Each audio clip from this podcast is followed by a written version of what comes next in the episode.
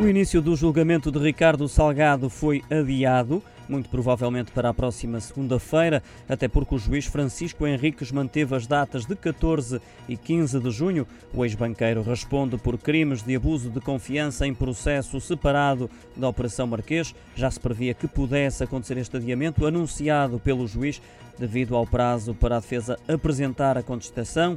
Fontes ligadas ao processo já tinham revelado à agência Lusa que o julgamento não poderá começar sem a contestação ser apresentada e analisada pelo Tribunal. Caso contrário, seria absolutamente inaceitável, até porque o prazo para a defesa contestar a acusação ainda não terminou. O antigo presidente do Banco Espírito Santo foi pronunciado pelo juiz de instrução da Operação Marquês, Ivo Rosa, por três crimes de abuso de confiança em processo conexo e separado da Operação Marquês.